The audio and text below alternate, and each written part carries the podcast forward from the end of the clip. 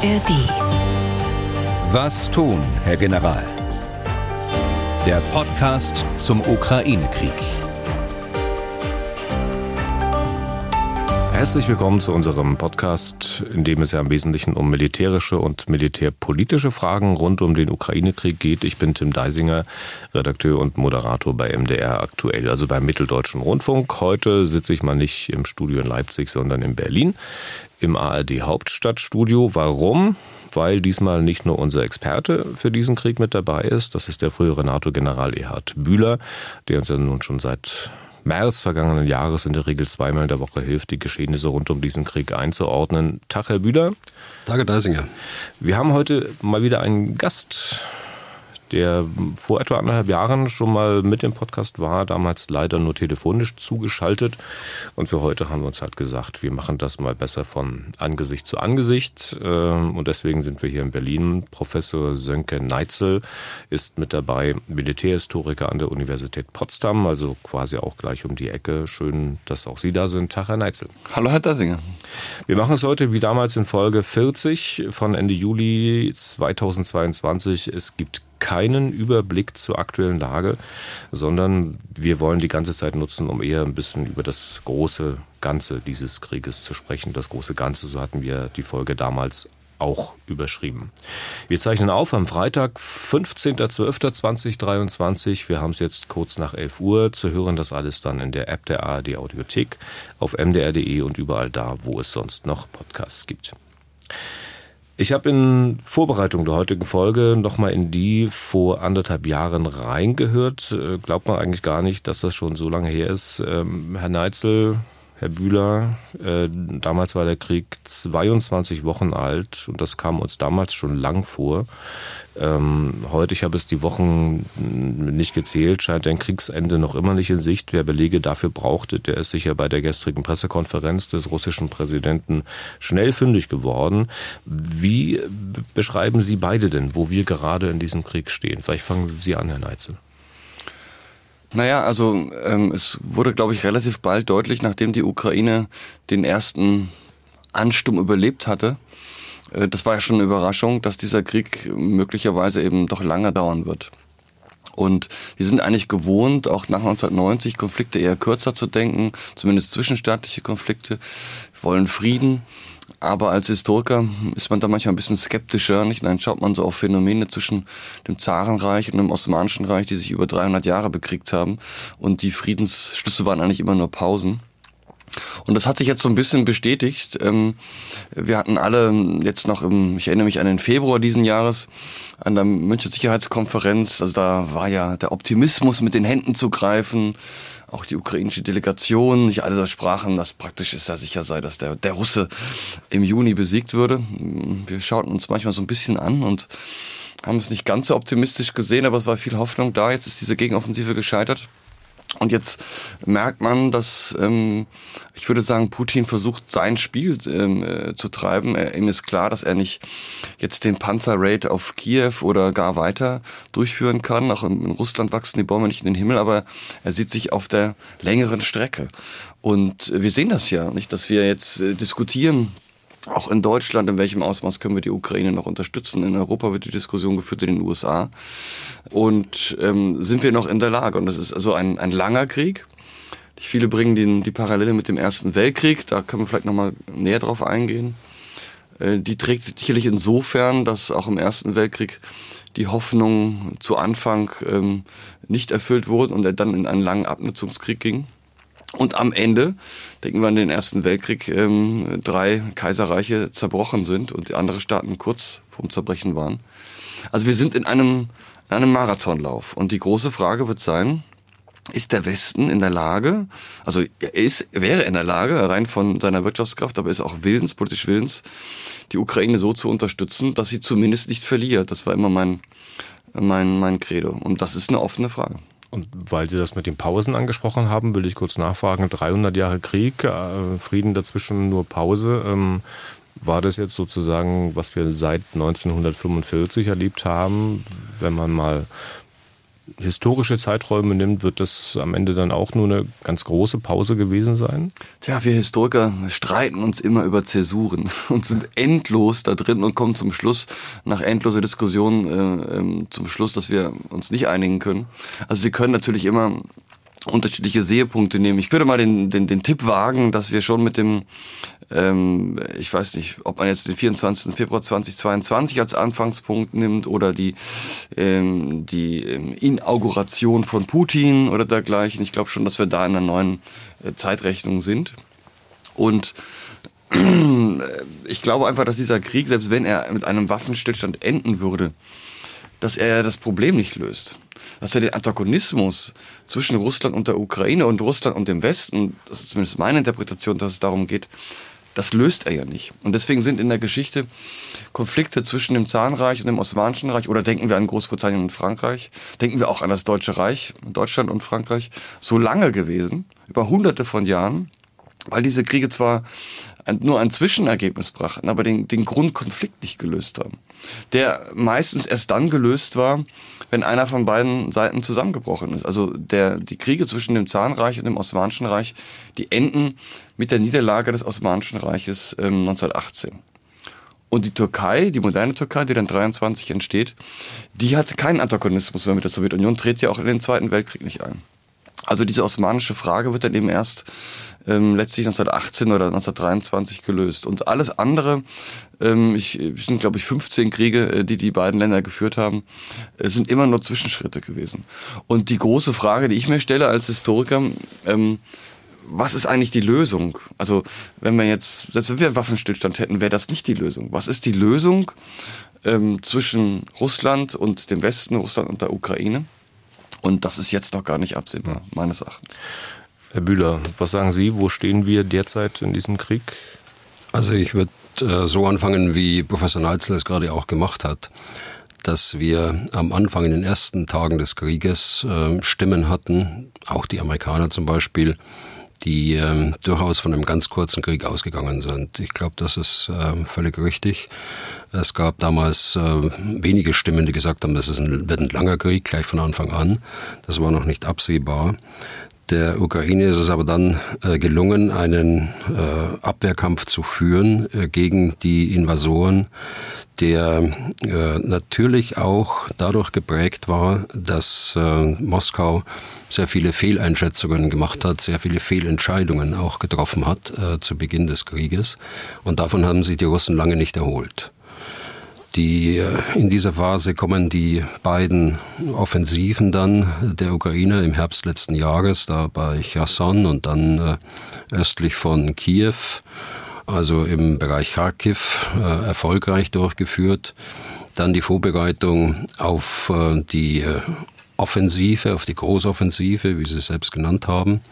Und äh, auf der anderen Seite die äh, ja, in Teilen Rekonstitution der russischen Armee, das muss man schon so sagen, nach den großen Niederlagen bei Cherson und äh, bei Kharkiv. Ein äh, Rennen um Zeit, äh, würde ich das beschreiben. Die Ukraine hätte äh, sehr schnell im Grunde genommen die Offensiven fortsetzen müssen, hatte aber noch nicht die Mittel dazu und die Russen äh, konnten, äh, brauchten Zeit äh, für die Umstellung auf die Kriegswirtschaft, beispielsweise für die ähm, äh, Rekonstitution der eigenen Kräfte. Ja, und das ging zu Ungunsten der, der Ukraine aus. Auch das muss man nüchtern, glaube ich, feststellen so dass die Großoffensive, was man jetzt weiß, nicht die Ziele erreicht hat, die man eigentlich erreichen wollte, jedenfalls auf dem Boden. Es gibt durchaus auch andere äh, Erfolge, die sich sehen lassen. Da kommen wir vielleicht später noch äh, darauf zu sprechen. Deshalb äh, sage ich, die Offensive selbst ist ja eine Streitkräfte gemeinsam, ist eine Joint Operation. Und da darf man nicht immer nur auf den Boden schauen. Ich glaube, an dem Punkt äh, stehen wir im Moment. Äh, diese ganze Diskussion des äh, November über war natürlich nicht hilfreich, denke ich, für die Ukraine selbst. Äh, die Diskussion in der Ukraine, die Diskussion im Westen über die weitere Unterstützung ist dankbar aufgenommen worden durch äh, Putin. Ich glaube, das ist das, was ich ergänzen zu dem, was Professor Neitzel gerade gesagt hat, das, was man zum heutigen Stand sagen kann. Nicht nur die Diskussion äh, hat möglicherweise nichts Gutes ähm, gebracht, aber sie ist ja auch auf, ich will mal sagen, fruchtbaren Boden gefallen, weil die Stimmung im Land hat sich ja äh, doch einigermaßen geändert, äh, zumindest zu den Anfangszeiten des Krieges. Wie würden Sie denn die beschreiben? Wie nehmen Sie die wahr? Äh, in der Ukraine, mhm. meinen Sie jetzt. Ja, durchaus. Die innenpolitische Diskussion hat begonnen. Ich halte das allerdings für ein Stück weit normal für eine Demokratie. Da gibt es unterschiedliche Auffassungen. Da gibt es jetzt auch äh, Konkurrenten, die sich aufbauen für die Wahlen, die dann nach dem Krieg, äh, nach deren Gesetzen stattfinden kann. Die werden ja nicht während des Krieges geführt werden. Aber da bauen sich einige Leute wie Klitschko beispielsweise oder der ehemalige Berater von äh, Präsident Zelensky, die bauen sich da auf als Kandidaten und äh, führen eine innenpolitische Diskussion. Die ist nicht immer hilfreich, wenn man das Gesamtziel betrachtet, aber ich meine, in, in äh, der innenpolitischen Lage der Ukraine durchaus äh, äh, legitim, denke ich. Ich sehe aber kein Nachlassen im Grunde genommen bei den Ukrainern. Klar wird das, was wir besprechen, im Westen. Was wir hier schreiben, das wird äh, durch die Ukraine alles aufgesaugt und äh, auch deren Medien und spielt dann in der Wirkung schon eine Rolle. Aber die grundsätzliche Haltung des ukrainischen Volkes jetzt auf den Krieg bezogen, dass man den Widerstand leisten will und dass man den Kurs halten will, den sehe ich ungebrochen. Aber auf jeden Fall Stimmungswandel im Westen, Herr Neitzel, den nehmen Sie doch bestimmt auch wahr. Also, dass der so einigermaßen seinen Lauf nimmt. Stimmungswandel in der Bevölkerung, Stimmungswandel in der Politik. Ja, ich glaube, wir hatten alle die große Hoffnung, dass im Juni die Offensive ähm, ein militärisches Ziel hervorruft, das dann zu Verhandlungen führen könnte. Und wenn es der Ukraine gelungen wäre, das Asowsche Meer zu erreichen, die Krim abzuschneiden, jetzt denke ich mal groß, dann wäre eine andere militärische Lage. Ob das zu Verhandlungen geführt hätte, wissen wir auch nicht, aber es wäre mal eine andere Lage. Und alle hatten natürlich die Hoffnung, dass Waffenlieferung, Unterstützung, Ausbildung auch irgendwie zu was führt. Und ähm, kein Mensch wünscht sich eine Fortsetzung dieses Krieges.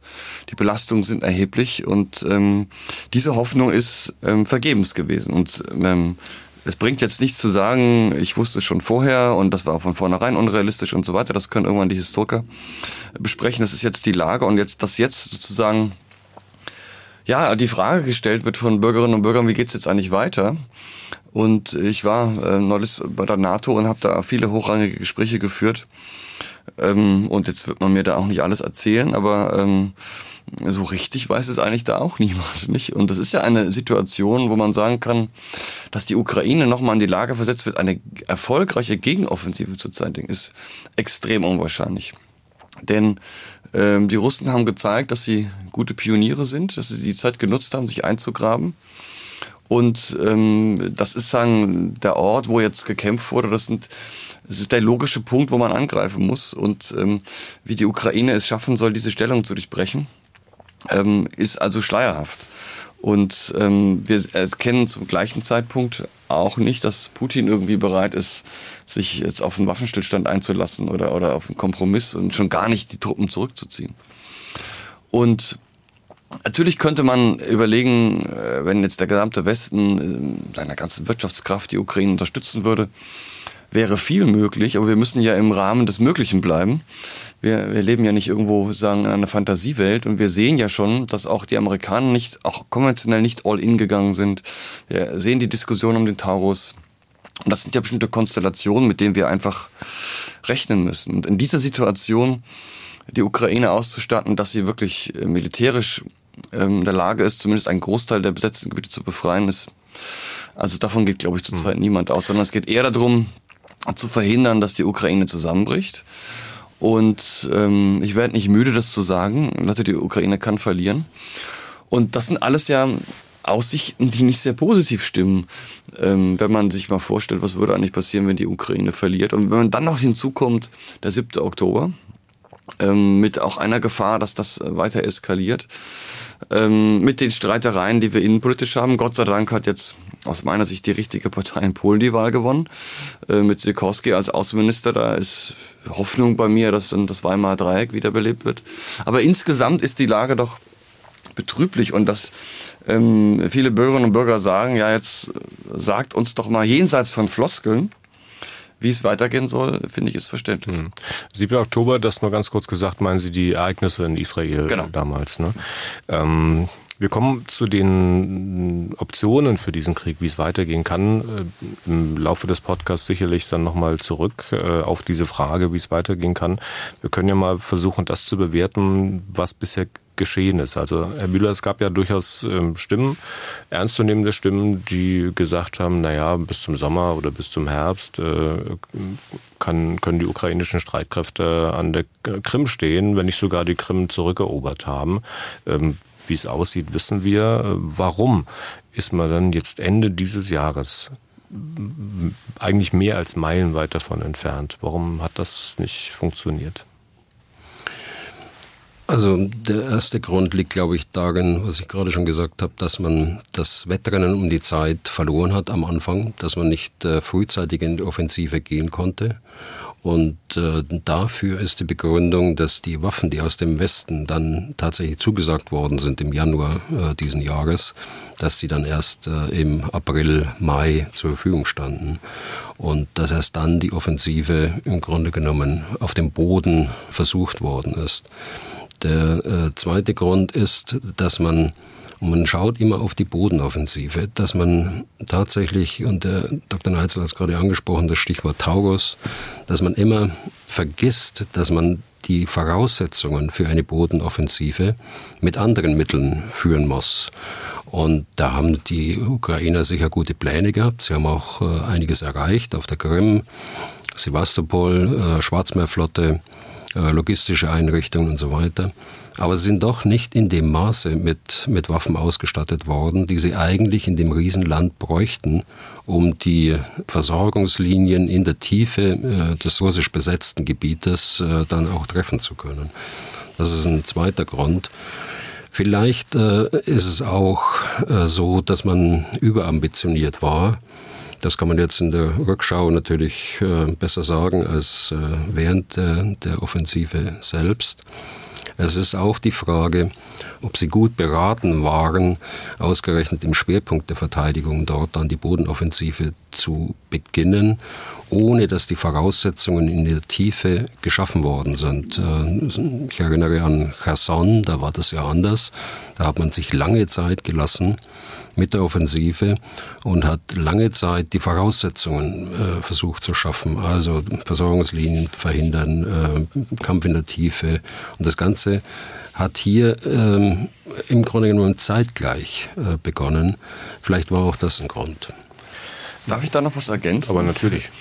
Äh, ich frage mich so ein bisschen, ob die Ukraine überhaupt für einen Durchbruch, also das wäre, wenn wir jetzt mal das Ziel des Asowsche Meer nehmen, überhaupt genug Truppen hatte. Ähm, denn also ein Einbruch äh, ist sicherlich vorstellbar gewesen und ähm, ich habe da mal mit einigen Leuten von der Bundeswehr gesprochen, die das sehr genau ausgewertet haben und die sagten immer, naja, mit den Brigaden, ein Loch können sie schon reinhauen oder hoffen sie, dass sie ein Loch reinhauen. Aber dann wirklich eine Durchbruchsschlacht, also das zu nähren ähm, in die Tiefe des Raumes durch diese Verteidigungsstellung, ist die Frage, ob die Ukrainer überhaupt dafür genug äh, Kräfte hatten, zumal sie ja immer noch zum Schluss das wieder verteidigen müssen gegen Gegenangriffe. Und ob für so eine Operation eigentlich nicht die verfügbaren Kräfte zu gering sind. Und ich glaube, aus meiner Sicht, ich weiß natürlich auch nicht, was äh, die, der ukrainische Generalstab geplant hat, war die Hoffnung so ein bisschen, ähm, dass es so läuft wie in der 12. Isonzo-Schlacht 1917. Das erkläre ich ganz kurz. Also im Oktober 1917 hat ein Mann namens Rommel und Ferdinand Schörner ähm, am Isonzo, also heute Slowenien, Italien, Grenzgebiet, die italienischen Stellungen angegriffen. Und sie haben die, die italienische Stellung durchbrochen mit äh, einigen Husarenaktionen und daraufhin auch mit Giftgaseinsatz äh, und daraufhin ist die gesamte italienische Front zusammengebrochen mit über 300.000 Gefallenen. Und ich glaube, es war immer so ein bisschen so ein, äh, weiß nicht, ob die Ukraine diese Schlacht kennen, aber so, so eine Hoffnung, wenn wir mal einbrechen, dann berichten die Russen, die wollen nicht kämpfen, dann bricht das alles zusammen und dann sammeln wir die ein. Und in den Gesprächen, die ich geführt habe, auch mit äh, Leuten, die für den Nachrichtendienst gearbeitet haben, war immer, sage ich, ich kann das nicht beurteilen, ich habe die Quellen nicht, aber seid vorsichtig damit. Die Moral von Truppen zu bewerten ist extrem schwer. Das haben, haben die Nachrichtendienste im Zweiten Weltkrieg nicht geschafft. Und vielleicht schafft ihr das. Und äh, wir haben da, glaube ich, so eine, manchmal ist mein Eindruck gewesen, so eine, so ein essentialistisches Verhältnis äh, zur Kultur gehabt, so nach dem Motto, der Russe, der ist halt einfach und dumpf und der kann halt nicht. Und wenn wir erstmal mal durchgebrochen sind, dann wird er wegrennen. Ähm, und die Russen haben auch ganz viele Probleme, ich will das nicht, nicht schönreden, aber den Zweiten Weltkrieg haben sie irgendwie gewonnen, glaube ich, mich zu erinnern. Und, ähm, ähm äh, und man merkt das, was sie gelernt haben. Und Verteidigung und Angriff ist etwas völlig Unterschiedliches. Und für mich war immer die Frage, können die Ukrainer äh, stark verteidigte Stellungen durchbrechen, auch im Handwerkszeug? Und das ist eben eine, eine, eine, eine hochanspruchsvolle Tätigkeit, gerade auch durch die Drohnen, die wir haben. Ähm, und äh, wenn ich mit Leuten mich unterhielt, die die Ukraine ausgebildet haben, auch bei den Amerikanern, habe ich daran nur so ein bisschen Zweifel gehabt, weil das ist nichts, was man mal so in vier Wochen lernt. Das ist eben, kenne ich auch aus der Geschichte, was da alles schiefgehen kann. Also von daher ähm, ist so die Frage, ähm, was Herr General Bühler auch sagte, war nicht das Ziel möglicherweise auch überambitioniert und hat man nicht einfach die Russen, äh, die russischen Streitkräfte auch unterschätzt und geglaubt, naja, die, die kapitulieren dann und rennen weg und auch aus der Erfahrung von ähm, von Charkiw. Aber da war es ja interessant, sowohl in Charkiw wie in Cherson, man hat keine Beute gemacht. Also die waren in Cherson halt einfach weg, die Russen. Die haben sich zurückgezogen. Und auch in, in Charkiw kämpfte man gegen Milizverbände. Das war eine völlig andere Nummer als jetzt äh, ähm, diese Offensive bei Robotny und so weiter. Hm. Weil wir bei historischen Vergleichen sind, der ukrainische Generalstabschef Salushny, der sieht ja in Bezug auf die Kämpfe am Boden mittlerweile ein Patt zwischen Ukrainern und Russen, mhm. zumindest vor ein paar Wochen noch, als er dem britischen Economist ein Interview gegeben hat. Und er hat Parallelen zum Ersten Weltkrieg ähm, gezogen. Ist das ein passender Vergleich?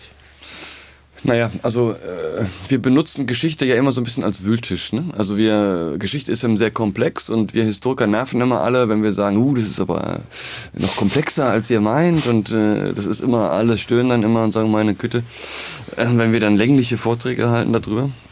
Ähm, und jeder nimmt sich natürlich aus der Geschichte das raus, was gerade zu seinem Bild passt. Und der Erste Weltkrieg war natürlich ein völlig anderer Konflikt als der heute und ähm, äh, an einer völlig anderen Dimension gekämpft worden. Also die Deutschen hatten zwei Millionen Tote, im Ersten Weltkrieg über zehn Millionen, auch die russischen Streitkräfte etwa zwei Millionen. Also das sind wir äh, ist eine völlig andere Dimension. Was man, glaube ich, vergleichen kann, ist diese Ratlosigkeit. Also eines in einem zwischenstaatlichen Krieg. Ähm, die Offensiven begannen ja 1914 und alle glaubten, äh, bei Weihnachten zu Hause zu sein. Alle Offensiven an allen Fronten scheiterten und eigentlich hätte der Krieg Ende 14 vorbei sein müssen. In der Logik des 19. Jahrhunderts hätte man sich irgendwo in Wien getroffen, gut gespeist, ähm, äh, einen Ball veranstaltet und wäre mit einem Unentschieden wieder nach Hause gegangen. Äh, man war aber mittlerweile im 20. Jahrhundert hatte diese Hasspropaganda, die übrigens auch eine Parallele ist. Und die Hasspropaganda verhinderte, dass man mit dem Gegenüber rechtzeitig einen Kompromiss schließt. Es war eben nicht die Deutschen, die Briten gegeneinander, die Russen. Das war sozusagen der Antichrist, gegen den man vermeintlich kämpfte. Und das ist jetzt ja auch so. Nicht? Wenn, beide Seiten sind ja in den Vorstellungen wirklich antagonistisch und ein, ein Ausgleich scheint nicht möglich. Und im Ersten Weltkrieg hat man schon ab April 15 versucht, ähm, diplomatisch äh, Auswege zu finden, die man nie gefunden hat. Nicht? Also all diese Gesprächskanäle endeten im Nichts. Und jeder sagte, naja, wenn ich noch ein bisschen weiter kämpfe, habe ich eine positivere Situation und dann kann ich noch mehr vom Kuchen abhaben. Es endete dann in dem Zusammenbruch von drei Kaiserreichen, nicht Russlands, Deutschlands und Österreich-Ungarns und die Franzosen waren auch knapp vor einer Niederlage. Also das kann man, glaube ich, schon als Parallele nehmen. Nicht? Dass diese, diese Ratlosigkeit, wie soll es eigentlich weitergehen? Offensichtlich der lange Krieg, offensichtlich der Wirtschaftskrieg, die Wirtschaftsfaktoren, nicht die Produktionshallen, die entscheidend sind. Aber ähm, das ist eine Parallele. Aber ansonsten ist natürlich der Erste Weltkrieg ein Krieg eines völlig anderen Charakters mhm. gewesen und das sehen wir Gott sei Dank noch nicht. Wie sehen Sie diesen Vergleich, Herr Bühler? Also ich bin froh, dass Sie das auch so sehen, Herr Dr. Neitzel. Also ich sehe das auch so. Ich meine, man da, es gibt Parallelen tatsächlich und eine, die sich aufgezeigt haben, die ist wirklich ähm, bedenkenswert äh, mit dieser Hasspropaganda. Und sie deutet uns im letzten Satz an, dass äh, der Charakter des Krieges, das Kriegsbild ist ein vollkommen anderes. Im Ersten Weltkrieg äh, gab es im Prinzip zwei Truppengattungen, das war die Infanterie und äh, das war die Artillerie. Die Artillerie hat äh, auch klein angefangen und ist dann weiterentwickelt worden in den vier Kriegsjahren. Also von daher äh, ist äh, das, was wir heute sehen, mit den weitreichenden Waffen, mit den unterschiedlichen Truppengattungen, die zusammenwirken müssen, mit der Elektronik, mit der Digitalisierung, mit den Drohnen und so weiter, das verbietet eigentlich jeden Vergleich auf der taktischen Ebene. Aber man kann Grundlinien, so wie ja. Sie es gerade gemacht haben, durchaus äh, auch feststellen. Zumal man ja damals auch eine neue Dimension erschlossen hat. Wir erschließen uns die neue Dimension der Drohnen, die eine ganz entscheidende Rolle spielen. Aber es gibt das Alte auch, nicht die Artillerie, die Infanteriekämpfe und im Ersten Weltkrieg war es die Luftwaffe. Also die, diese neue dritte Dimension. Man begann den Krieg mit, weiß ich nicht, 100 Flugzeugen zur Aufklärung und 1918 war die Frage der Luftherrschaft über dem Schlachtfeld ganz entscheidend. Also man hat Tausende von Flugzeugen äh, eingesetzt, Schlachtflieger schon, ähm, die auch. Dann haben wir die, die Angriffe auf London, äh, auf Paris, ähm, äh, schon in die Tiefe des Raumes. Natürlich nicht mit heutigen Mitteln vergleichbar. Wir haben das und man merkte auch, dass die, die Luftherrschaft über dem Schlachtfeld, die Aufklärung, äh, die zur Artillerieleitung, was wir heute mit Drohnen machen, das war schon ein, ein ganz ein großer Faktor. Und das Interessante ist ja am Ersten Weltkrieg, dass die Deutschen äh, vor dem Problem stehen, also erstmal müssen sie die Defensive lernen, das lernen sie dann. Dann stehen sie vor dem Problem, wie alle, wie durchbreche ich eine stark verteidigte Stellung. Das war eigentlich taktisch die größte Herausforderung des Ersten Weltkriegs. Wie mache ich das? Weil eigentlich so ähnlich wie heute, die Defensive gewinnt, jede, alle Angriffe sind gescheitert. Wie durchbreche ich das? Und die Deutschen haben als einzige dieses Problem eigentlich intellektuell gelöst. Sie haben ein Artillerieschießverfahren entwickelt. Die Kaserne haben wir gerade umbenannt von Herrn Bruchmüller. Und, ähm, und sie haben diese Stoßtrupptaktik entwickelt. Und ich glaube auch, man wird, jetzt diskutieren wir ja auch, was ist die Antwort auf die Drohnen? Kann man überhaupt noch ein bewegliches Gefecht mit gepanzerten Kräften führen? Ähm, oder nicht? Was sind die Schlussfolgerungen? Einige sagen, ja, man kann sich gar nicht bewegen in der Gefechtszone, man kann gar nicht mehr sagen zur Ablauflinie und dann angreifen, man wird entdeckt, zerschlagen. Was sind die Schlussfolgerungen? Da sind ja jetzt im Kommando her und andernorts ähm, schlaue Generalstaatsoffiziere am Überlegen. Und ich bin mir sicher, ähm, dass es auch da auf Antworten geben wird. Im Sinne von Drohnenabwehr, von Jam, ich weiß nicht was. Aber wir werden, glaube ich, in einigen Jahren, vielleicht nicht mehr in diesem Krieg, es ist offen, äh, eine Weiterentwicklung sehen. Und wir werden, haben also sagen, diese Dimension der Drohnen wird einbezogen werden, genau wie im Krieg, im Ersten Weltkrieg dann auch die Luftwaffe äh, einbezogen wurde. Weil wir so ein bisschen bei Definitionen sind, Herr Bühler, es wird immer wieder von Abnutzungskrieg ähm, gesprochen. Ähm, das ist ein Begriff, den Sie, glaube ich, nicht so sonderlich treffend finden, ähm, um die aktuelle Situation zu beschreiben. Können Sie kurz erklären, warum nicht? Also zweifellos ist jeder Krieg ähm, ein Abnutzungskrieg. Ich meine, es ist ja, muss man ganz offen sagen, es ist ja das Ziel, eine gegnerische Streitmacht zum, zu schwächen, sie zu zerschlagen, sie zu zerstören. Das ist Bestandteil eines Krieges. Ob das jetzt in der Stellung passiert oder ob das im Bewegungskrieg passiert. Und äh, ich habe mich mal im Podcast kritisch geäußert und auch äh, mit Ihnen das diskutiert.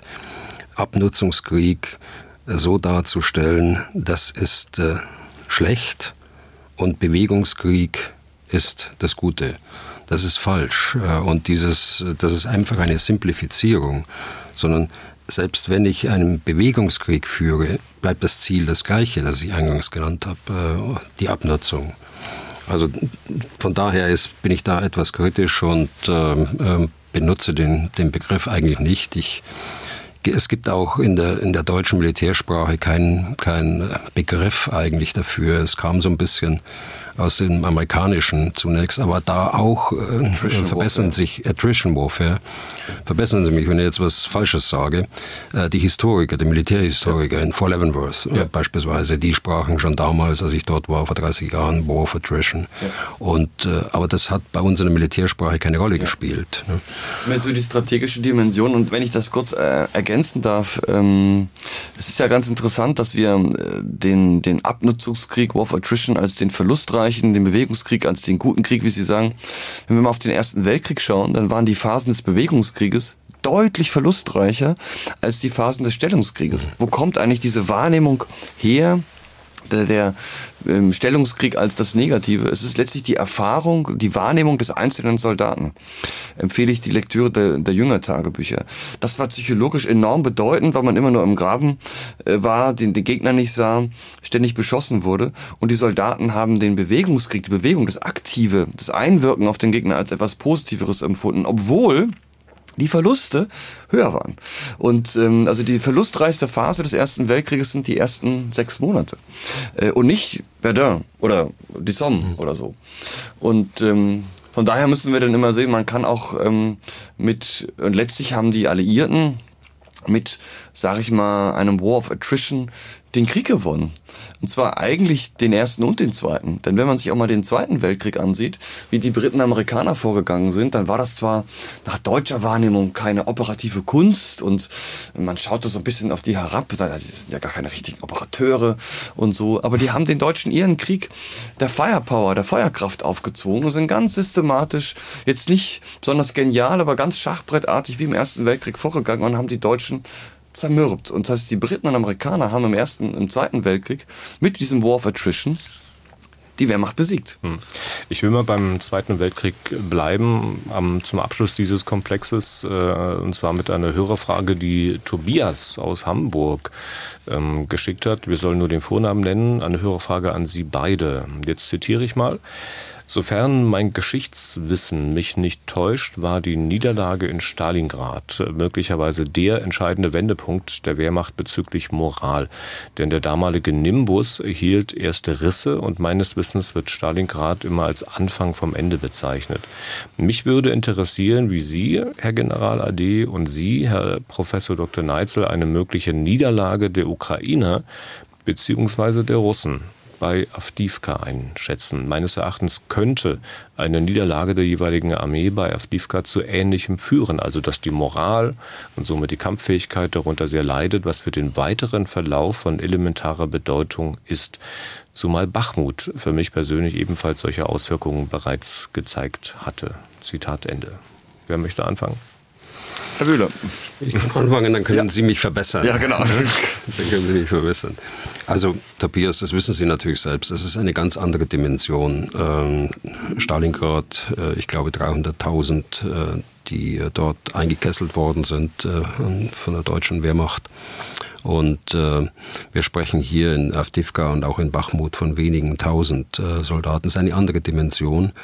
Ich glaube, äh, über die Dimension hinaus würde eine solche Niederlage bei Avdivka auch nicht diesen Effekt haben, als operativer Wendepunkt bezeichnet zu werden. Und so würde ich Stalingrad einschätzen. Es ist kein Wendepunkt im Krieg. Eine Schlacht äh, entscheidet selten einen Krieg. Und äh, Stalingrad hat den, den äh, Krieg sicher so nicht entschieden.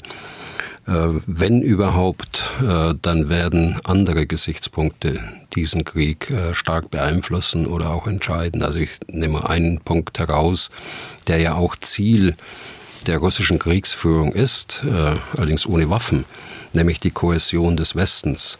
Das ist ein mm, Zentrum der Kraftentfaltung, wie es Clausewitz genannt hat, oder Center of Gravity. Den, aus dem Amerikanischen kommt das oder aus dem Englischen. Also wenn überhaupt, dann ist, sind es solche Faktoren, die auf den, auf den Krieg tatsächlich großen Einfluss haben, aber nicht äh, die Eroberung einer Kleinstadt. Ja, ich würde das unterstützen wollen. Also Stalingrad war natürlich nicht die Kriegswende. Also der, der deutsche Kriegsplan war schon im Herbst 41 gescheitert, aber er war, wie Tobias richtig gesagt hat, für die Moral wichtig. Ich würde aber gar nicht argumentieren für die Moral der Wehrmachtssoldaten, sondern für die öffentliche Moral, für die neutralen Staaten da war das so ein Ereignis, dass man merkte, hups, ähm, die Deutsch, der deutsche Vormarsch ist zum ersten Mal auch für die Öffentlichkeit erkennbar gestoppt worden. Ähm, äh, da, da spielte das eine Rolle. Ähm, bei der Wehrmacht würde ich argumentieren, die Kohäsion der Wehrmacht war so hoch, das schreibe ich mal irgendwo, dass die Wehrmacht zum Opfer ihrer selbst geworden ist. Also die Wehrmacht war in ihrem Kohäsionsgeflecht so stark, dass sie eben bis Mai 45 gekämpft hat und nur wenige sich dieser Pflicht des Kämpfens entzogen haben. Und es war eine Diktatur und damit äh, ja, war die Presse ohnehin ja ähm, gleichgeschaltet. Und ähm, selbst als Goebbels dann die, die Sportpalastrede hält nach Stalingrad, wollte er den totalen Krieg, äh, passte diese Rede gar nicht so sehr in die Zeit, weil die Lebensrealität der Menschen war so gar nicht. Also vor den großen Bombenangriffen hier in Berlin, ähm, die erst später kamen. Also ähm, Stalingrad ist vor allen Dingen etwas in der öffentlichen Meinung für die Neutralen. Ähm, es verändert sich ein, bisschen was, vielleicht nicht mehr der Sieg, sondern es wird jetzt irgendwie unentschieden. Wenn wir das auf heute übertragen, ist ja die Frage, ob, ob äh, was General Bühler gesagt hat, ob die ob Bachmut und andere Schlachten, die auch sicherlich versucht werden von Zelensky so ein bisschen hochzujatzen, aber ich glaube nicht, dass sie so eine Bedeutung ähm, haben ähm, nicht für die Moral der, der Ukrainer und schon gar nicht für den Kriegsverlauf. Nicht? Da würde ich auch sagen, das sind lange Prozesse. Das sind jetzt wahrscheinlich wird das in den Fabrikhallen entschieden und äh, geht es um um, um Zahlen, ähm, einfach um Produktionszahlen, um, um Ausbildungszahlen. Und äh, die Presse versucht natürlich immer wieder solche, solche Symbole zu schaffen, was sich darüber halt auch viel besser schreiben lässt. Bachmut ist gleich Stalingrad und so. Das ist natürlich eine tolle Headline. Aber ähm, wir müssen da, glaube ich, beide, Herr Bühler, immer äh, Wasser in den Wein ähm, ähm, gießen und sagen, also das, das führt nicht so viel weiter. Und ich glaube auch eher, dass die Frage der Moral der Ukraine, wir haben ja schon drüber gesprochen hier in dem Podcast, eher ein schleichender Prozess ist. Nicht, dass man jetzt eben gedämpfter Stimmung ist und dass man, dass die Hoffnung ein Stück weit ist. Das sieht man schon, aber das sind, glaube ich, wirklich Prozesse, äh, die mhm. sich nicht so an einer, an einer äh, Schlacht ähm, an einem äh, Ort festmachen lassen. Mhm.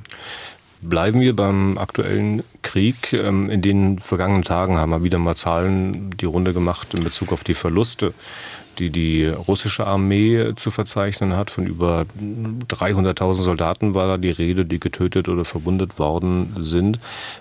Wie viele es wirklich sind, das wissen wir alle nicht, aber man kann sicher davon ausgehen, dass die Verluste immens sind, weitaus höhere Verluste als die Armee der Sowjetunion damals in Afghanistan hatte. Dort äh, war aber dann irgendwann wohl eine Schwelle erreicht, die möglicherweise mit dazu geführt hat, also dass man dann nach weiß nicht, neun oder zehn Jahren 1989 abgezogen ist.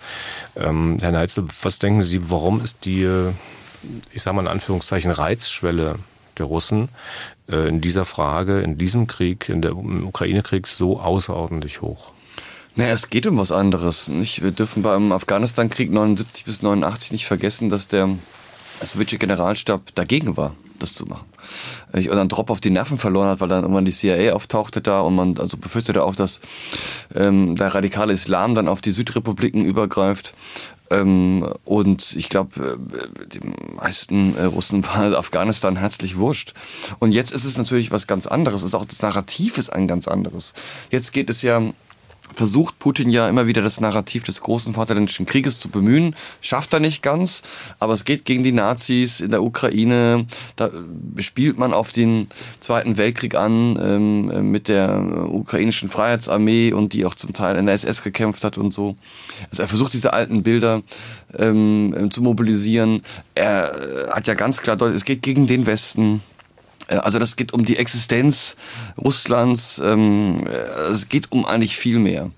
Und jetzt ist für uns die entscheidende Frage, wo ist eigentlich der Schmerzpunkt, den es für jede Gesellschaft gibt, ähm, Russlands? Also theoretisch könnte man jetzt ausrechnen, äh, wann werden Streitkräfte dysfunktional. Streitkräfte werden, ich würde mal sagen, wenn sie 15 Prozent an Toten haben, Verwundete kommen nach oben drauf, werden sie irgendwann dysfunktional, weil sie zu wenig erfahrene Offiziere und Offiziere haben. Und dann gibt's aber auch die Gesellschaft, die einen Punkt erreicht, wo sie kriegsmüde wird. Das kann man etwa im Ersten Weltkrieg ähm, sehen, äh, dass die Deutschen äh, und auch andere, die Österreicher, auch das Zahnreich nicht mehr bereit waren, diesen Krieg weiterzutragen. Das sieht man auch im Zweiten Weltkrieg, als die Briten 1944, 45 die Maßgabe ausgeben, wir können uns bestimmte Verluste nicht mehr leisten in dieser Demokratie. Deswegen steigt immer der Einfluss der Amerikaner, die nach viel mehr Divisionen stellten als die Briten, weil die Briten sagen, das trägt diese Demokratie nicht mehr mit. Und in der Regel haben Demokratien einen niedrigeren Punkt, äh, den sie akzeptieren können als Diktaturen. Aber auch Diktaturen haben diesen Punkt. Und ich glaube nicht, dass Russland bereit ist, Verluste zu akzeptieren, wie sie die Sowjetunion im Zweiten Weltkrieg akzeptiert hat. Denken wir daran, 27 Millionen Tote. Also das nicht. Also ist es irgendwo dazwischen. Aber wo das ist, theoretisch kann man jetzt eine Kurve ähm, äh, zeichnen, aber das wissen wir alle nicht. Und das ist die große eine Million Dollar Frage. Und dasselbe gilt für die Ukraine. Wo ist eigentlich der Punkt? Und auch den wird es für die Ukraine geben. Jetzt nicht vorstellbar, wo die ukrainische Bevölkerung sagt, ähm, wir haben genug. Wir werden Russen ganz kurz noch bleiben in der ganzen Reihe, was die Vorgehensweise der Russen betrifft, in der ganzen Reihe von Hörermails, da können wir immer wieder lesen, äh, dass ja eigentlich von den Russen nichts anderes zu erwarten sei, als dass sie ihre Leute, wie es immer wieder heißt, in den Fleischwolf ähm, zu werfen, also dass die Russen eh noch nie was auf das Leben ihrer Soldaten gegeben hätten. Lässt sich das äh, historisch irgendwie belegen? Das würde ich schon so sehen. Also ich, ich würde, da habe ich von meinem Kollegen Jan Behrens äh, am ZZF in Potsdam viel gelernt, der ähm, Russland-Experte ist. Ich bin kein Russland-Experte. Aber wenn man mal das, die, die längere Geschichte Russlands und der Sowjetunion im 20. Jahrhundert sieht, dann ist es, glaube ich, seit der Revolution 1905 eine mangelnde Verrechtlichung dieses Staates. Ähm, in vielen Bereichen, es betrifft auch das Militär.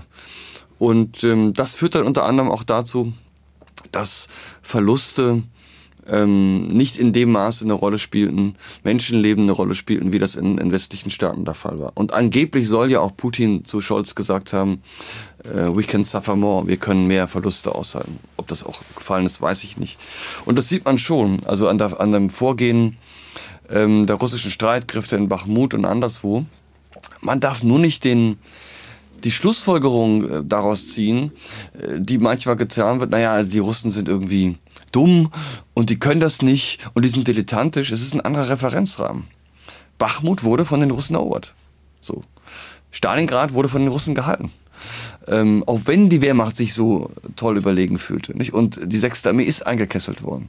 Und wir haben manchmal so eine, so eine Haltung, wenn da Leute in das, in das Feuer laufen, weil das für uns westlich unverständlich ist. Aber entscheidend ist zum Schluss, wer die Stadt erobert. Und äh, es ist ein anderer Hintergrund. Also ja, man kann das sehen, man kann diese mangelnde Verrechtlichung sehen, einen anderen Umgang mit Menschenleben, äh, sehr viel höhere Verluste. Auch im Zweiten Weltkrieg, äh, ich habe mal provokant gesagt, Stalin hat den Vormarsch der Deutschen im Blut der eigenen Leute ertränkt. Ähm, und wir sehen auch hier einen anderen Umgang.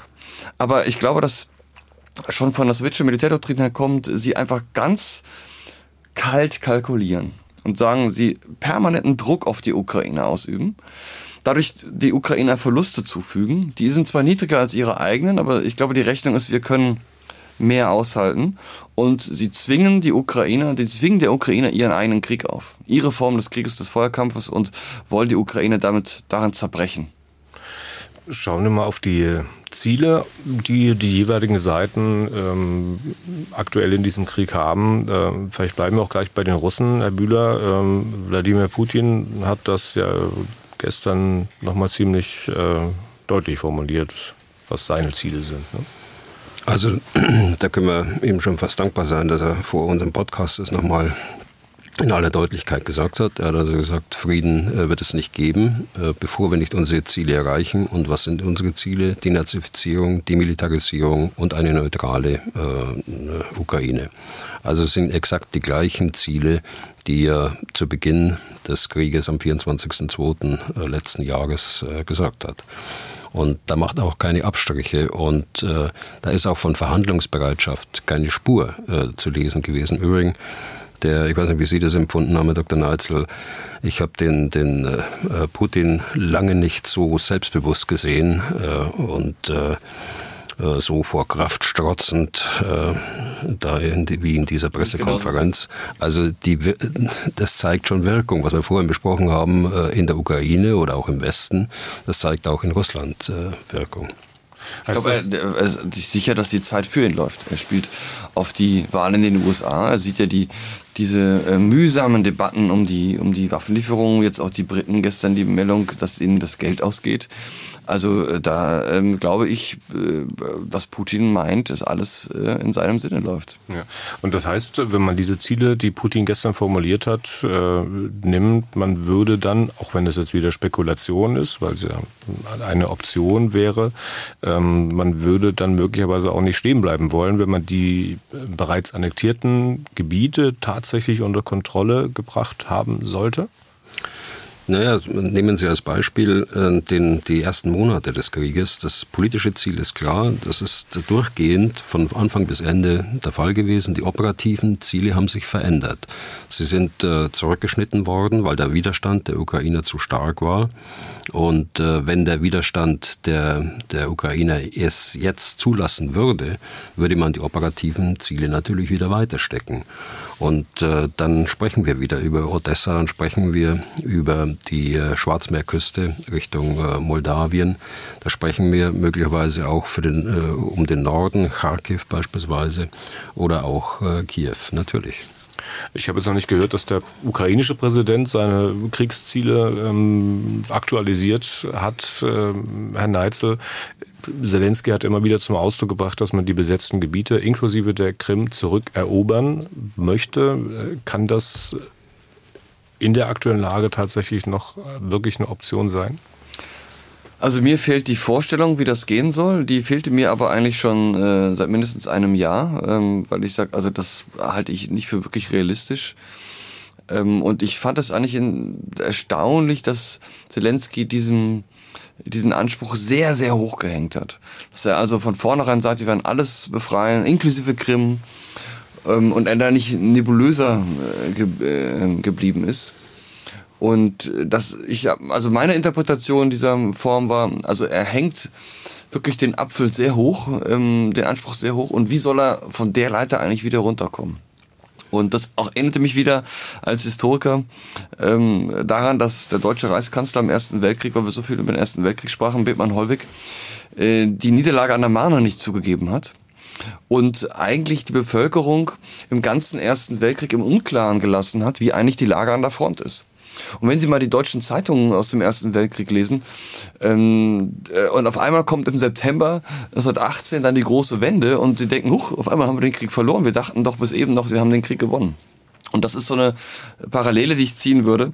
Wenn man die Ansprüche so hoch stellt, also wir werden auf jeden Fall gewinnen und ich war hier äh, in Berlin wurde das Café Moskau ja in Café Kiew für eine kurze Zeit umbenannt auf einem Podium und ja, also da, da war eine Stimmung, so nach dem Motto, ähm, Putin muss zurücktreten und die Auflösung der russischen Föderation.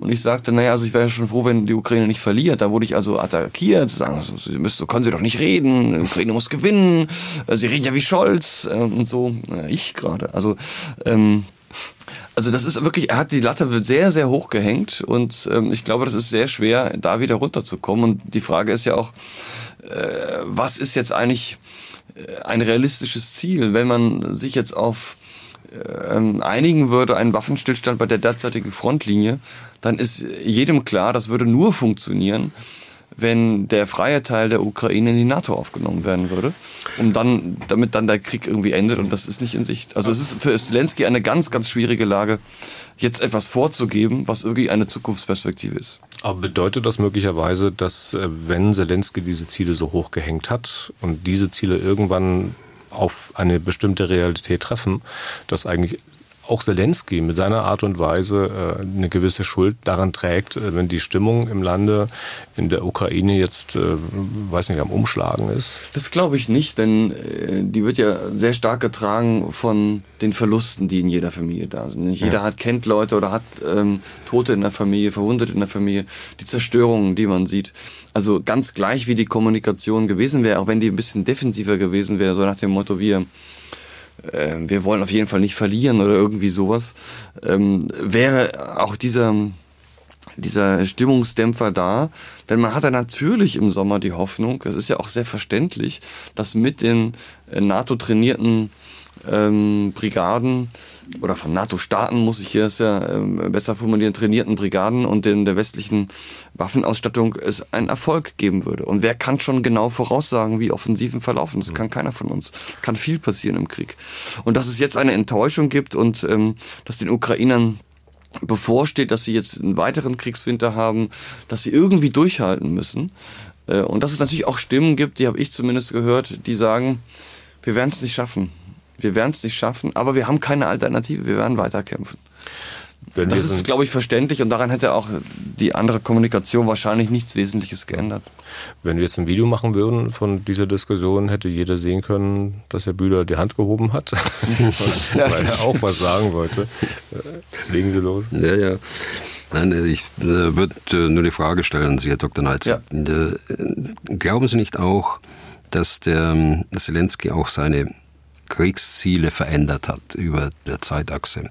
Also dass die territoriale Integrität im Sinne des Völkerrechts immer eine Rolle gespielt hat, das ist äh, fraglos, das ist vielleicht eine Konstante.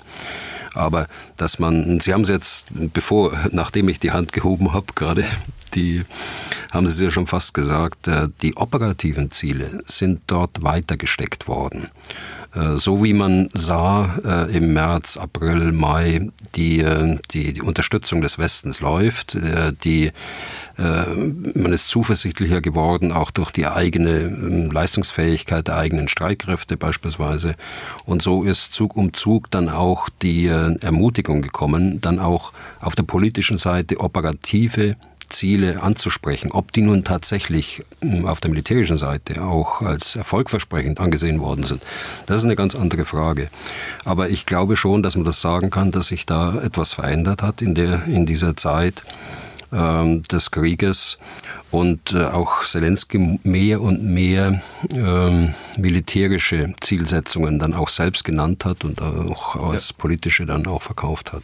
Ja, das würde ich auch so sehen. Ja. Aber das würde ja auch bedeuten, dass er deine Ziele möglicherweise wieder anpasst, äh, wenn immer mehr sichtbar wird, äh, welche Ziele der Westen mit seiner Art der Unterstützung äh, oder nicht der Unterstützung verfolgt. Er gerade nicht. Ne? Also ja.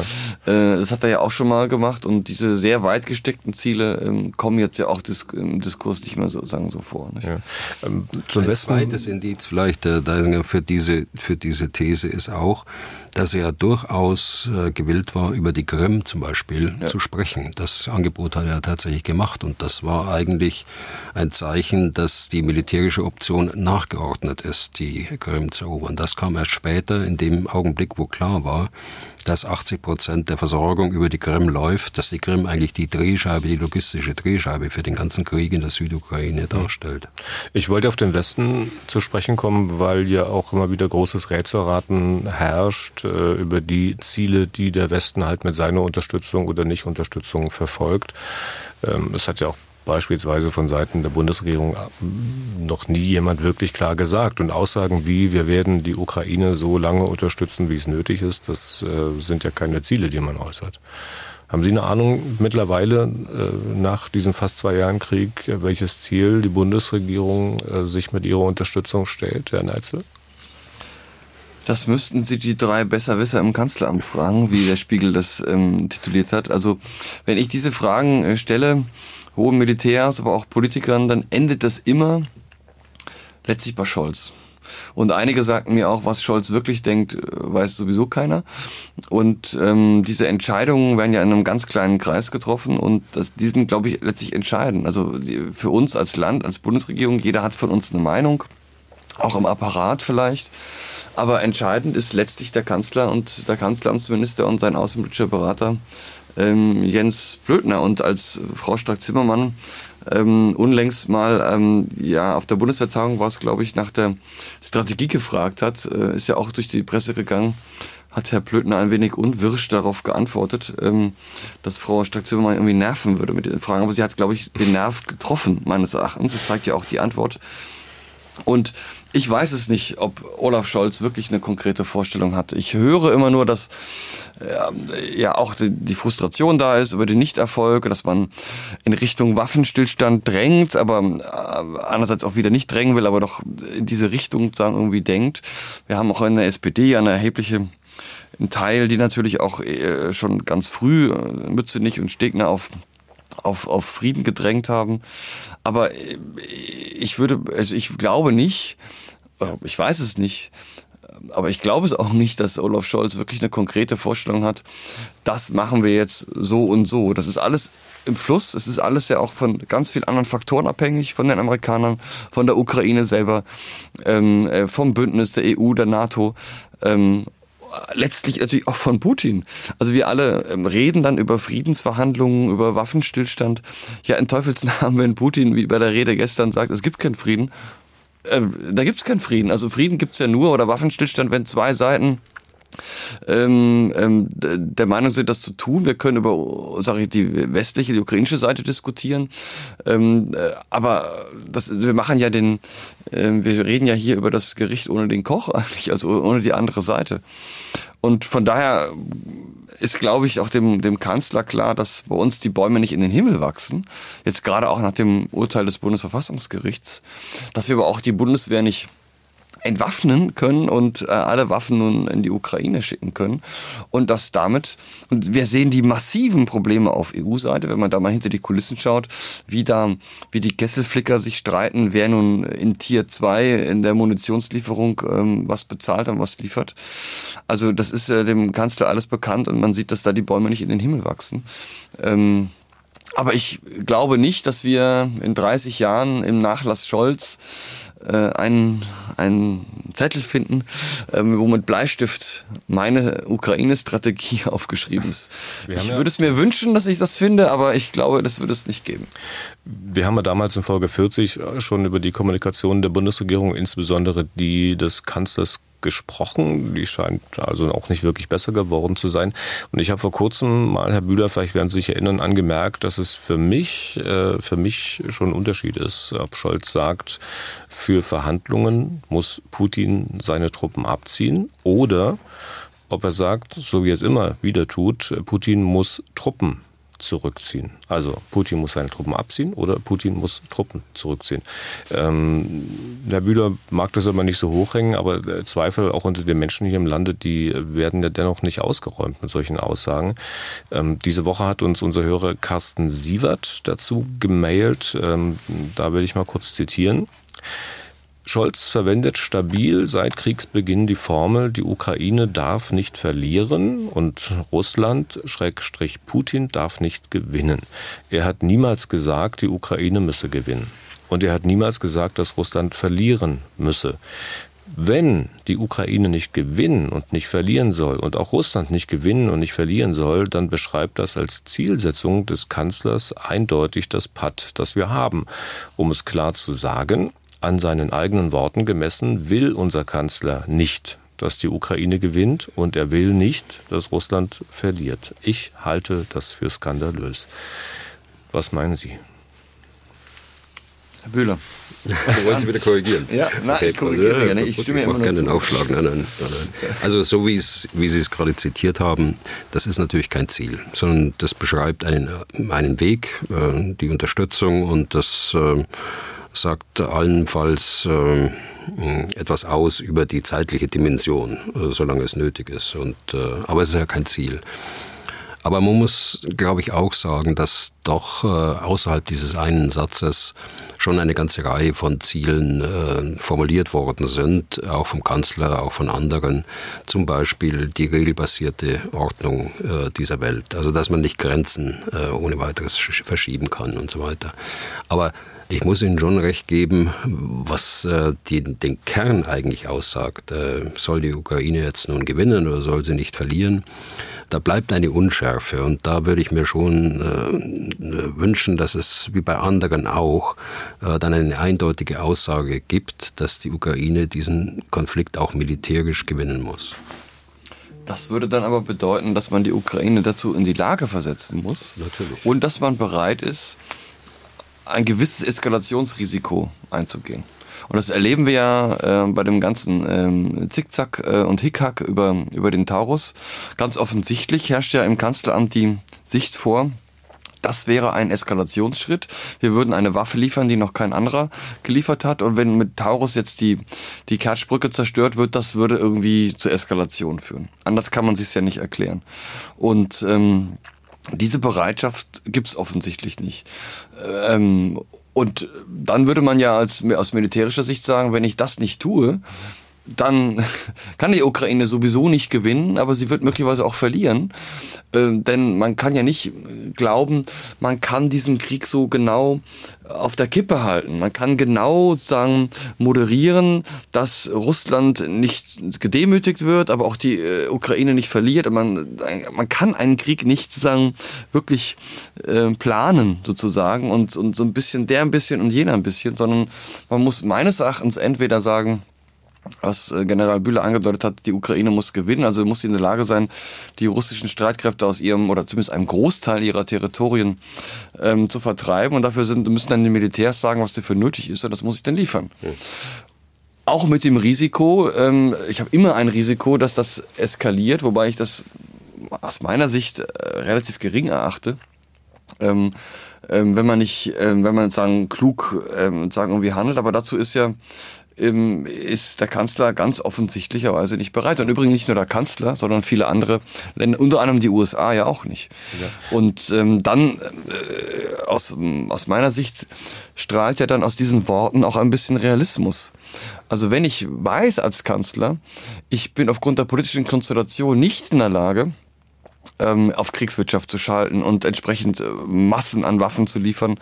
Ich bin auch in Europa dazu nicht in der Lage und gar die USA dazu zu bringen. Ähm, ja, wenn ich das weiß, vielleicht auch aus Hintergrundgesprächen äh, oberhalb unserer Besoldungsgruppen, dann ist es ja auch unrealistisch zu sagen, die Ukraine muss gewinnen, weil dann werde ich ja daran gemessen. Also dann bleibe ich lieber unscharf und schau, wie es ausgeht.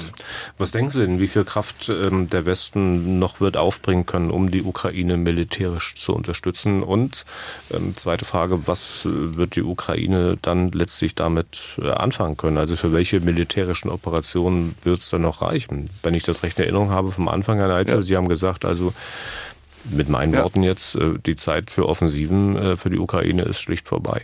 Also ich bin sehr, sehr frustriert, muss ich sagen, ähm, über die aktuelle Lage, denn ähm, ich will mal so anfangen, wir sind 450 Millionen EU- und NATO-Europäer, 450 Millionen. Und es sieht so aus, dass wenn wir eben nicht in der Lage wären und willens wären, nicht mit einem riesigen äh, Bruttoinlandsprodukt und so weiter nicht in der Lage und willens sind, die Ukraine so zu unterstützen, dass das politische Signal ausgeht, egal was du machst, Putin, wir werden sie so unterstützen, dass du militärisch dich nicht durchsetzen kannst. Und ähm, wenn man in der EU das erlebt, da kämpft ja Frau von der Leyen mehr gegen, äh, also verwendet wesentliche Teile ihrer Energie im, im Kampf gegen Herrn Michel und umgekehrt. Ähm, und äh, also ich war jetzt neulich in Brüssel, mein Eindruck, den ich da mitnehme, ist immer der Reichsrat äh, in Wien und im Heiligen Römischen Reich äh, oder in Österreich-Ungarn äh, in solchen Vielvölkerkonstruktionen, ähm, wo immer drei Fünftel gegen zwei Fünftel sind. Also wir sind ja mit weit davon entfernt, in Europa an einem Strang zu ziehen und ähm, das führt ja dazu, dass wir weit unterhalb unserer Gewichtsklasse kämpfen. Und ich glaube, man wird weiter natürlich die Ukraine unterstützen. Es wird weiter Munition geben und Waffen, aber eben nicht in dem Ausmaß, dass die Ukraine sich durchsetzen kann. Das Positivste, was ich mir zurzeit vorstellen kann, ist, dass die Ukraine nicht verliert. Das hängt natürlich jetzt auch an, davon ab, was Russland macht. Aber ich werde nicht, höre nicht auf zu sagen, Leute, ihr müsst verstehen, dass äh, es sein kann, dass die Ukraine verliert. Dass die Ukraine diesen Krieg nicht durchhält. Dass wir zu wenig Artilleriemunition liefern, zu wenig Drohnen und so weiter.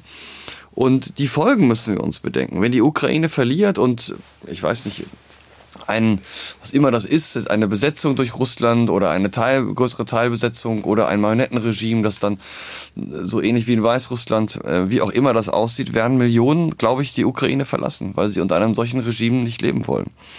Und die politischen Folgen, die Kosten werden immens sein. Und ich habe immer das Gefühl, dass äh, Herr Bühler, ich, andere reden wie mit lahmen Geulen und dass es im Prinzip auch allen klar ist, aber dass wie in vielen anderen Bereichen in diesem Land ähm, wir eben die harten Einschnitte, die harten Konsequenzen, die, die politische Schmerzgrenze, die man eben dann überschreiten muss. Man muss dann aus bestimmten Etats eben Geld abziehen in diese Richtung und man ist dazu nicht bereit. Und ich glaube, die Konsequenzen, ich will, dass ich, ich will hoffen, dass ich Unrecht habe, ähm, können eben erheblich sein. Und ähm, also mich erinnert es immer wieder an historische Gebilde, die die Schlussfolgerung aus der Geschichte nicht gezogen haben. Als 1792 die französische Revolution kommt, der erste Revolutionskrieg geführt wird, streiten Preußen und Österreich, was man denn tun mag. Und sie brechen dieses Engagement relativ schnell ab. Das Ganze endet dann daran, dass Preußen zweimal und Österreich dreimal von Frankreich geschlagen wird und nur durch einen Zufall, äh, durch den großen Wahn Napoleons, äh, diese Länder dann wieder äh, sagen befreit wurden. Ähm, und das zeigt mir, wie schwer es ist, in solchen Konstellationen Schlussfolgerungen zu ziehen. Und ich sehe nicht in Europa oder in Deutschland ähm, die politische, charismatische Führerfigur, ähm, die immer in der Geschichte auch europäische Integration vorangetrieben hat. Denken wir an de Gaulle und Adenauer, denken wir an Giscard und Helmut Schmidt, denken wir an Mitterrand und, und, und Kohl. Es waren Leute, die eine, eine Vorstellung hatten, was zu tun ist, die, die ihre Administration überzeugt haben, die auch eigene Opfer gebracht haben und ich erkenne das nicht. Ich, ich sehe nirgendein, niemand kann mir einen Plan sagen. Wo geht Europa hin? Außer, dass alle übereinander schimpfen. Das sehe ich sehr. Und diese Lagebeschreibung betrübt mich ungemein. Herr Bühler, in der Regel sind Sie ja ein bisschen zuversichtlicher, optimistischer als andere. Vielleicht sind Sie auch heute ein bisschen optimistischer als Herr Neitzel? Oh, ich fürchte nicht. In der Tendenz äh, fürchte ich das nicht. Aber wenn ich jetzt äh, Politiker wäre oder aktiver Militär, würde ich natürlich sagen, äh, pflichtgemäß, dass wir der zweitgrößte Unterstützerstaat sind, aller Unterstützer der Ukraine. Das alleine macht es ja nicht, leider. Genau, und deshalb muss man den zweiten Satz immer dazu sagen. Wir bewegen uns aber, wenn man das auf die Wirtschaftskraft bezieht, irgendwo im Mittelfeld. Und da sind 13 äh, oder 14 andere Staaten vor uns. Im Übrigen gilt es auch für die Amerikaner. Das heißt, bezogen auf die Wirtschaftskraft Deutschlands geben wir weniger aus als viele, viele andere Staaten aus diesem Unterstützungsbereich und die äh, Amerikaner sogar noch weniger, als wir das tun. Und äh, ich glaube, sie haben die, die Folgen einer Niederlage der Ukraine gerade schon richtig angerissen. Äh, und die Folgekosten, die dann auf uns zukommen, wenn das tatsächlich so käme. Und da muss man eigentlich heute, wenn man äh, eine Strategie hat oder hätte, eigentlich schon abschätzen. Vorsicht, ich glaube, wir müssen da jetzt was tun und nicht erst in ein paar Jahren, wenn der große, wenn die, dann das, die großen Folgen auf uns zukommen. Kann man sagen, welches der Szenarien, die ja quasi auf der Hand liegen, Sie in der aktuellen Konstellation für am wahrscheinlichsten halten? Das äh, kommt ja auf viele Annahmen an, ähm, um da eine Wahrscheinlichkeit äh, herstellen zu können. Die, die erste Annahme ist natürlich, die äh, Unterstützung des Westens muss weitergehen, die Kohäsion des Westens muss da sein, die Unterstützung des Westens muss äh, ausgeweitet werden hinsichtlich der, der äh, Quantität, aber auch hinsichtlich einiger Waffensysteme. Äh, all das muss man ja voraussetzen, wenn man überhaupt ein Szenar für wahrscheinlich halten könnte, äh, dass die Ukraine den Krieg in dem Sinne, wie es Dr. Nötzl gerade gesagt hat, gewinnt und die, die Russen aus der Ukraine vertrieben werden können. Deshalb ist es ungemein schwierig. Aber äh, vielleicht kann man die Szenare äh, zunächst mal nebeneinander legen. Eins hat er genannt, äh, die Ukraine verliert diesen Krieg. Das zweite Szenar würde ich sehen als, ähm, als eingefrorenen Konflikt, also ein Waffenstillstand, wie auch immer er zustande kommt, führt zu einem eingefrorenen Konflikt der über Jahre hinweg andauern wird. Äh, da könnte man auch Vor- und Nachteile jetzt äh, aufführen.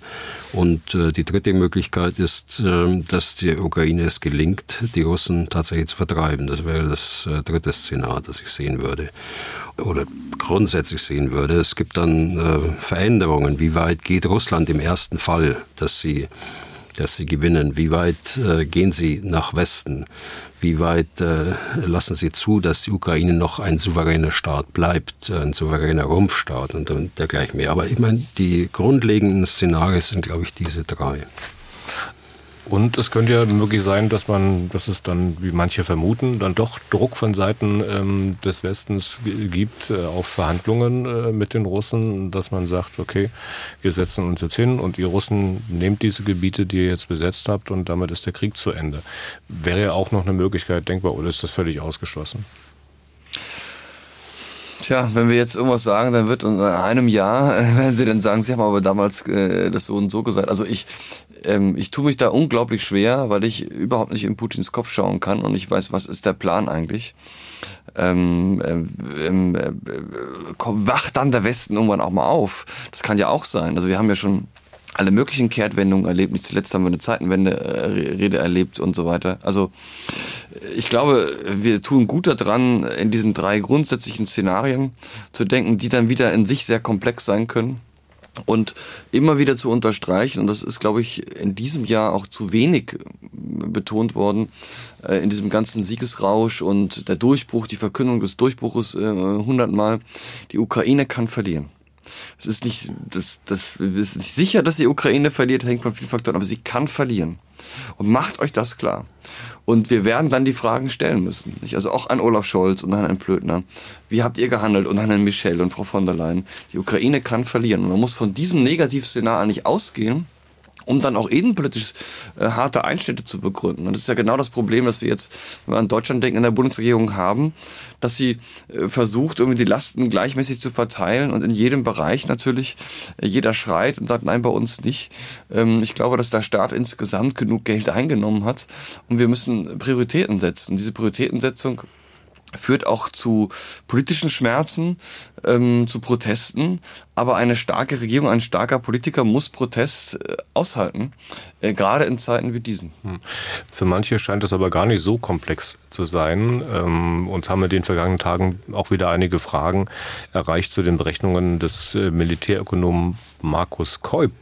Äh, dazu würde man gerne Ihre Einschätzung hören. Kolb beharrt ja darauf, dass Russland, äh, so wie er es schon vor Monaten mal gesagt hat, den Krieg verlieren wird, beziehungsweise strategisch schon verloren hat. Und ein Grund, mal ganz vereinfacht gesagt, er hat berechnet, dass den Russen in ungefähr 100 Tagen die Panzer ausgehen. Ähm, von wann gerechnet? Von heute oder? Ja, jetzt, also von diesen Tagen. Ne?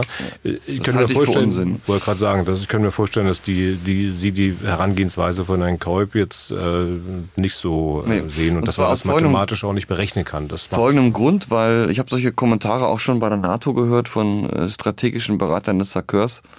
Ähm, das hat natürlich was für sich, äh, mal zu berechnen. Nur der Denkfehler dabei ist meines Erachtens, den haben auch schon äh, die Deutsche und, und Franzosen und Engländer in, in, in der Geschichte gemacht, wenn sie Wirtschaftskriege geplant haben, dass Wirtschaft etwas sehr Fluides ist. Und ich kann nicht berechnen, ähm, sehen wir an den Sanktionen. Ähm, einige sagten ja, nach einem Jahr wird Russland zusammenbrechen, weil die russische Wirtschaft nur auf Export von äh, Öl und Gas in den Westen und das kann man nicht ersetzen. Einige sagten, die ähm, russischen Fluglinien werden zusammenbrechen, die fliegen mit Airbus und die haben keine Ersatzteile und da wird sich nichts mehr bewegen.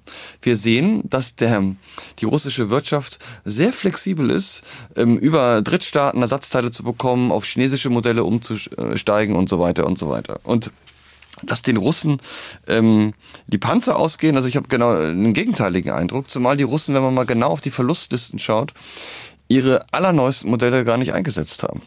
Also nicht nur, ähm, also auch die, die, die höherwertigen ähm, T90 und so, die Masse der Verlusten sind, sagen, also eigentlich ähm, outdated äh, Material. Also wir müssen davon ausgehen, dass die Russen immer noch was zurückhalten, was auch schlau ist, weil sie nie wissen, ob nicht vielleicht doch ein NATO-Konflikt ähm, kommt.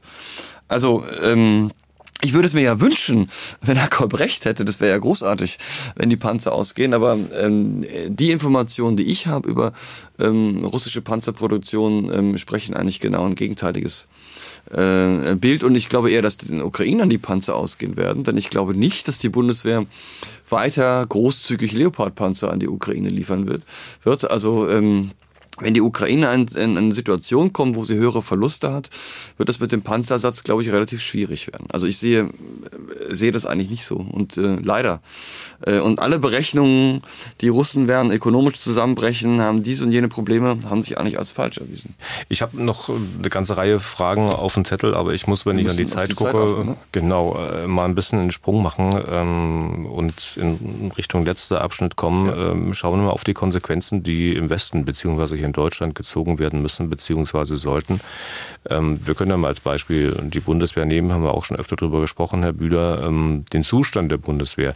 Ähm, müsste eine Armee äh, am Ende dieses zweiten Jahres äh, nach Ausrufung der Zeitenwende nicht jetzt eigentlich schon deutlich anders aussehen? Also wie gesagt, Zeitenwende war die Formulierung des Kanzlers. Also es kommt jetzt auch darauf an, äh, ob Sie das ähm, ansehen aus dem Standort Pfreimt, die gerade das Bataillon äh, Richtung Litauen verlegt haben, oder aus dem Standort Oberfichtach, die äh, demnächst äh, Teil dieser Litauen-Brigade werden oder ob sie das von übergeordneter Position. Und das will ich mal tun. Mhm. Also es hat sich, was will ich damit sagen mit diesem einleitenden Wort, es hat sich jede Menge getan in der Bundeswehr und es ist äh, unheimlich viel Bewegung da. Es kommt auch viel Material. Es, ist, es äh, gibt viele Verträge, die, die, geschlossen worden sind. Es gibt viel, was hier im Augenblick im Fluss ist.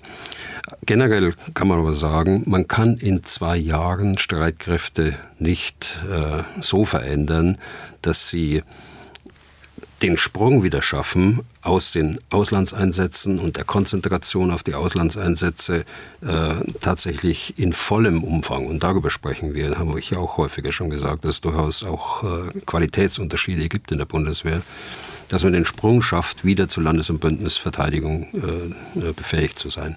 Das hätten wir äh, im Jahr 2017 konsequent machen müssen. Und das haben wir eben nicht konsequent gemacht, sondern wir haben uns nicht an die 2% äh, Zusage gehalten, äh, sodass wir verlorene Zeit haben zwischen 2017 und 2022. Das sind fünf Jahre.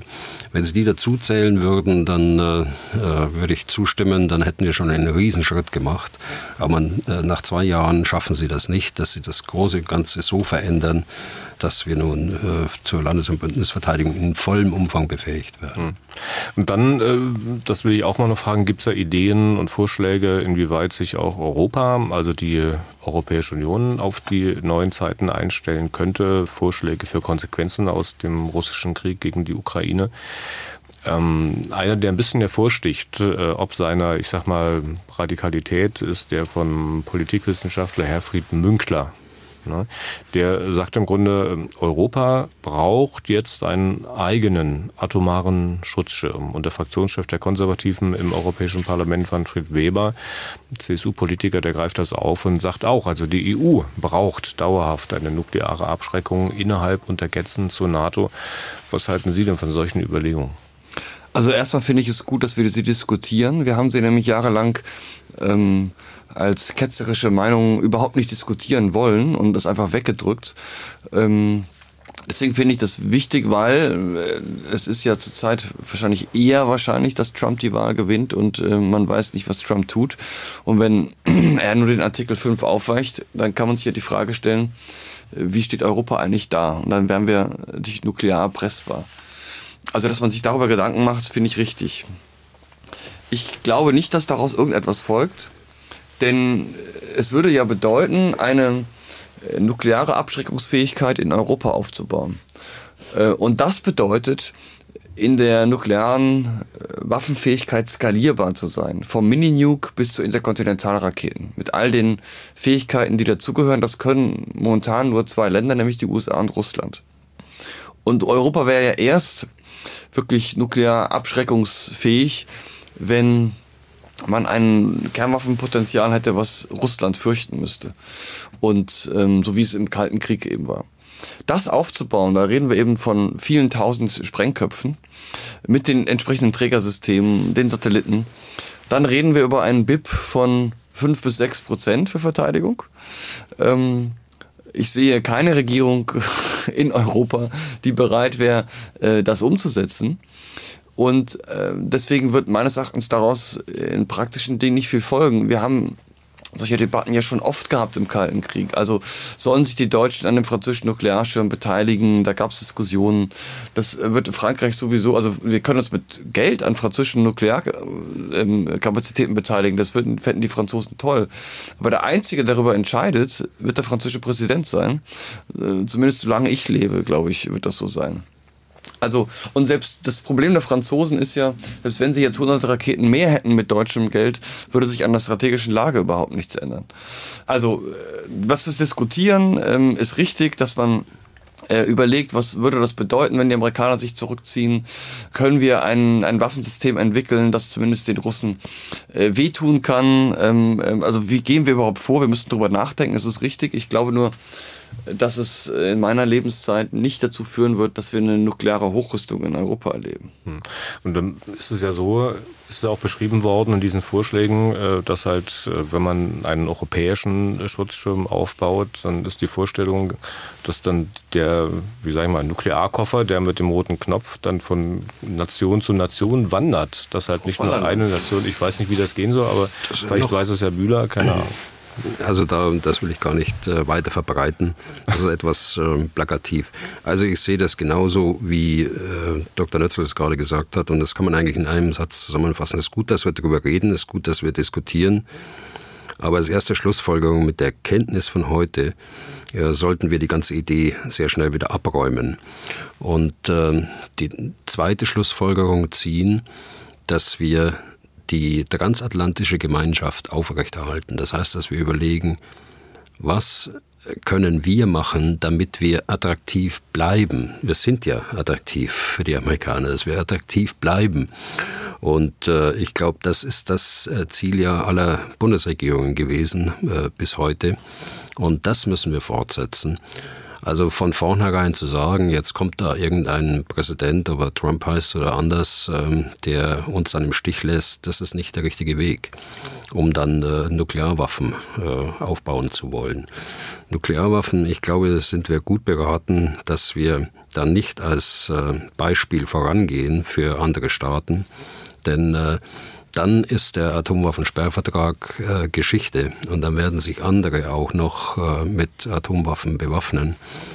Die müssen nicht das gesamte Spektrum dann haben, aber es reicht dann eine oder zwei oder drei, auch schmutzige Bomben aus. Und das wäre eine Sicherheitslage, die wir ganz sicher nicht äh, weder zu unseren Lebzeiten noch danach anstreben wollen. Letzte Frage muss leider Schluss machen. Ähm, Herr Neitzel, Herr Bühler, manche Hörerinnen, manche Hörer, der könnte geneigt sein, nach der Diskussion, nach dieser Podcast-Folge, Sie vielleicht ähm, vor allem, wenn es um die Aussichten für die Ukraine äh, ging, äh, diese Podcast-Folge einigermaßen deprimiert zu verlassen. Ähm, haben Sie am Ende vielleicht auch ein paar positive Gedanken, die Sie Leuten mit auf den Weg geben können? Ja, der erste Gedanke wäre, es gibt die Ukraine noch. Also am 24. Februar, am Morgen äh, 22, habe ich eigentlich geglaubt, es wird die Ukraine nicht mehr lange geben. Und es gibt sie noch. Ähm, und es ist ein enormer Wille da und ähm, wir haben die Chance, dass es sie auch weitergeben wird. Das ist erstmal, müssen wir uns auch mal vergegenwärtigen.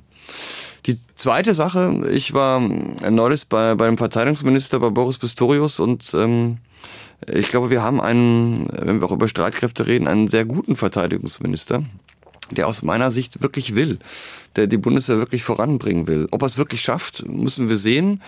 Ähm, jetzt wird dann ja hoffentlich über Ostern der Osnabrücker Erlass kommen und dann wird es Strukturveränderungen geben. Aber wenn wir mal uns die Reihe von Verteidigungsministern anschauen, dann äh, ist es in der Geschichte der Bundesrepublik nicht immer äh, das, die allerkompetenteste Person gewesen. Und wir haben jetzt, glaube ich, einen Verteidigungsminister, der alle Rollen des, dieses Amtes, auch in der NATO, mit seinen Fremdsprachenkenntnissen, der Truppe und so weiter, er ist Jurist und so, ähm, kennt sich mit Verwaltung aus, ausfüllen kann. Und ich, das kann einem, wenn wir es jetzt mal positiv drehen wollen, doch auch ganz positiv stimmen, dass wir eben einen solchen Minister haben, der auch will und der auch äh, ins Risiko geht, der auch zum Beispiel einen Begriff wie Kriegstüchtigkeit in den Diskurs ähm, eingebracht hat, der also aus meiner Sicht, ich finde das richtig, der ehrlich ist, der nicht hinterm Berg hält.